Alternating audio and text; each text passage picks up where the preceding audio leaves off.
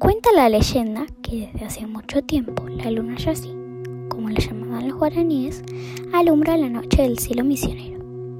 Yassi no conocía la tierra, veía el mundo desde arriba, pero no se ni a bajar a descubrirla, aunque era muy curiosa y ansiaba ver por sí misma las maravillas de las que le hablaba su amiga Araí, la nube.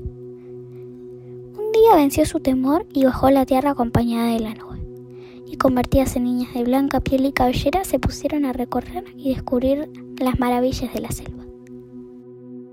Era mediodía y los colores, los olores y los ruidos de la gran selva no dejaron que escucharan los pasos sigilosos de un yaguaraté que se acercaba agazapado para atacarlas.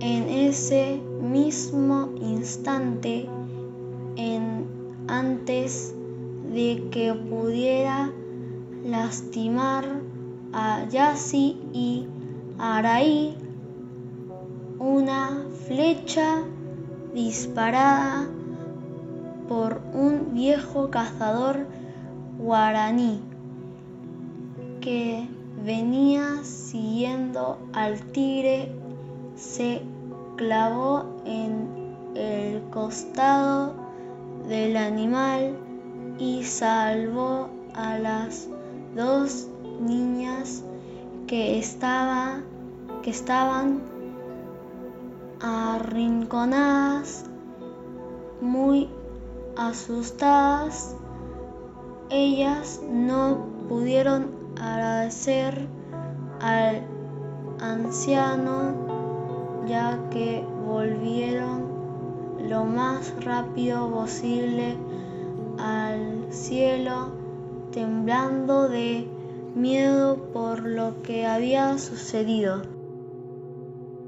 Esa noche, acostado en su hamaca, sin saber que había salvado a la tierra de quedarse sin luna que alumbraba en la oscuridad, el viejo tuvo una extraordinaria visión.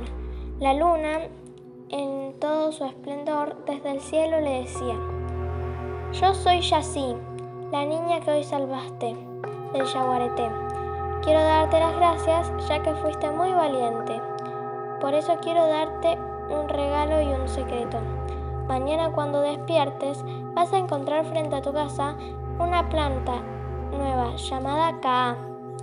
Con sus hojas tostadas y molidas se pueden preparar una infusión que acerca los corazones y ahuyenta la soledad. Es mi regalo para vos, tus hijos y los hijos de tus hijos.